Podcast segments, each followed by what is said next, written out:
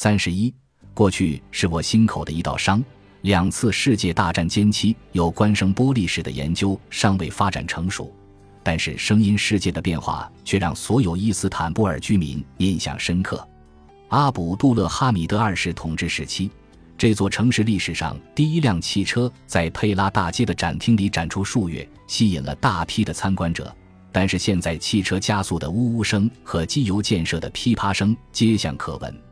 有轨电车沿着佩拉大街一路叮当作响，刺耳的喇叭声预示着博斯普鲁斯海峡的引航船在慢慢驶近。火车呼啸着绕过西凯尔吉火车站的转向弯道，飞机的螺旋桨在头顶低沉的轰鸣。我就住在佩拉区，那里完美的地狱之音每天从傍晚一直随心所欲地哄闹到深夜两点。罗马尼亚公主。社交名媛马尔蒂比贝斯科说道：“他看着煤气灯下满脸倦意的男男女女，拖着疲惫的身躯，像羊群一样在舞台之间游移。互相较劲的音乐会在坡下的首古卡普里大街陆续开场。与此同时，留声机的悲嚎从敞开的门窗里流淌出来。楼下路过演奏者的手风琴音时断时续，直至夜色深沉，水手冲出酒吧，返回舰船。”呼喊声和哭闹声才随着港口的海风渐渐消散。伊斯坦布尔现在无比喧嚣，俱乐部流淌的音乐、救护车、军车和消防车警笛、协约国占领期间出现的新声音、尖利的嘶鸣，这些声音震耳欲聋。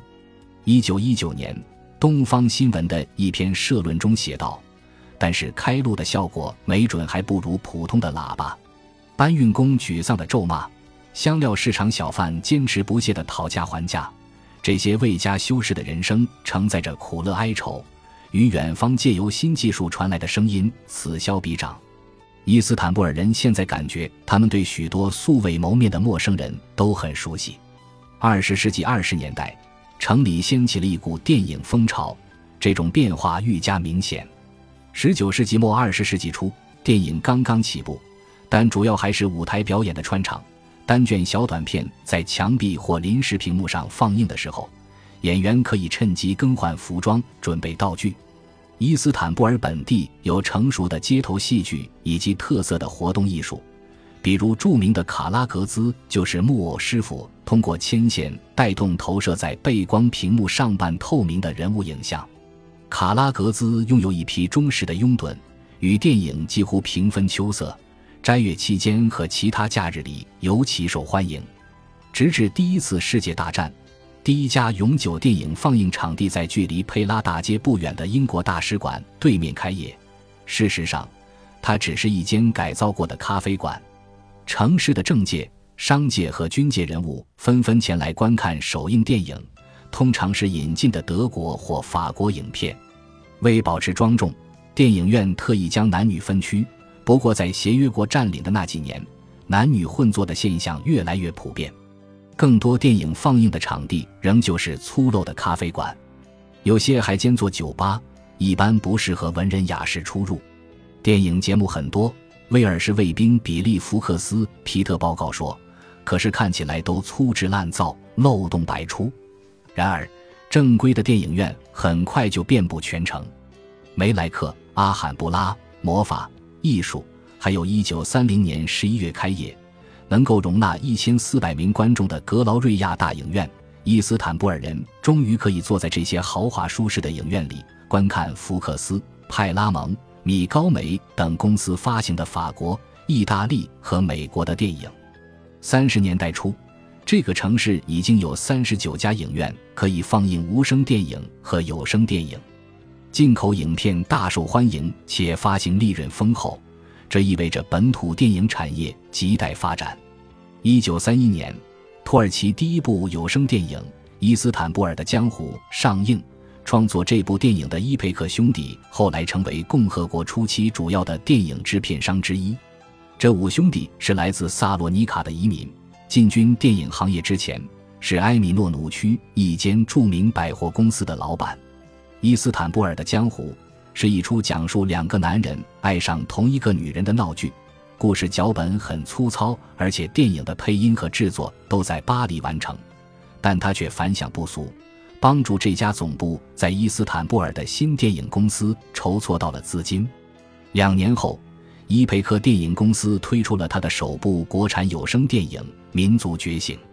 这部电影由穆辛埃尔图鲁尔执导，知名作曲家穆里斯萨巴赫丁配乐。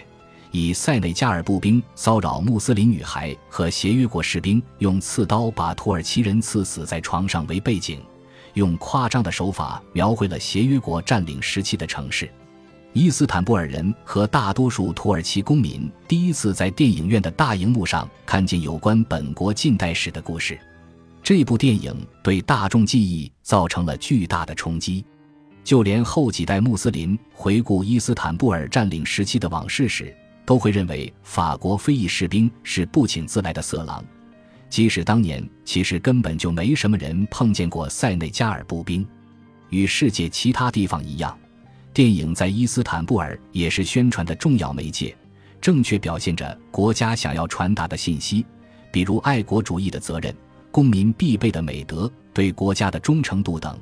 但是观众免不了会用他们的钱包投票。伊斯坦布尔电影票很贵。一张电影票相当于一名普通劳动者日工资的四分之一，所以人们愿意去电影院看的一定是自己觉得有价值的影片。发行商明白，伊斯坦布尔人喜欢看的类型与西欧、北美的观众并无二致。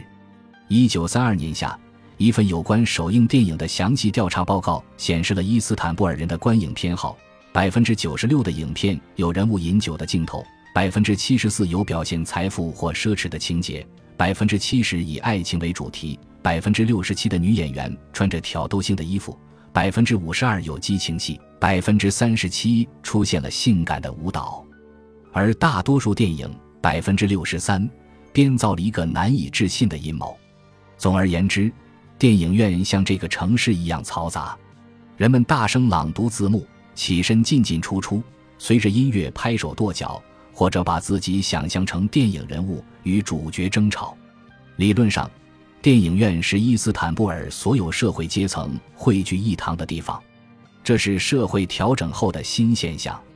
过去，城里大多数公共聚集场所都会明确区分等级，首选的位置或最好的座位不仅卖给有钱人，也要留给有家庭关系和政治背景的权贵显要。奥斯曼土耳其语中有多种表达地位的方式。两个苏丹国民如果在同一地点碰面，必须遵循具体的等级礼制。但是在共和国民主化的城市，这种行事方式即将被淘汰。一则广泛报道的法律案例证实了这一转变。一九二八年三月，巴汉、尼苏、米德哈特这三位助理检察官前去歌剧电影院，要求进入影厅。大概是想免费看电影，获得准许后，他们又进一步要求做包厢，认为只有包厢才符合他们政府官员的身份。影院老板塞瓦德拒绝了他们的要求，于是两方发生了激烈的争执。最终，警察被叫来，以侮辱检察官和妨碍公务为由逮捕了塞瓦德。伊斯坦布尔的媒体开始为塞瓦德叫屈，他们指出这些罪名有多么荒唐。并且抗议影院老板为高官保留包厢坐席的现行惯例。次月，瑟瓦德站上了受审席。考虑到他将要抗衡的是三位政府官员，似乎胜算不大。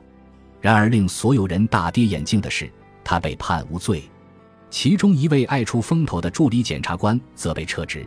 塞瓦德还和媒体说，他打算起诉这三个人。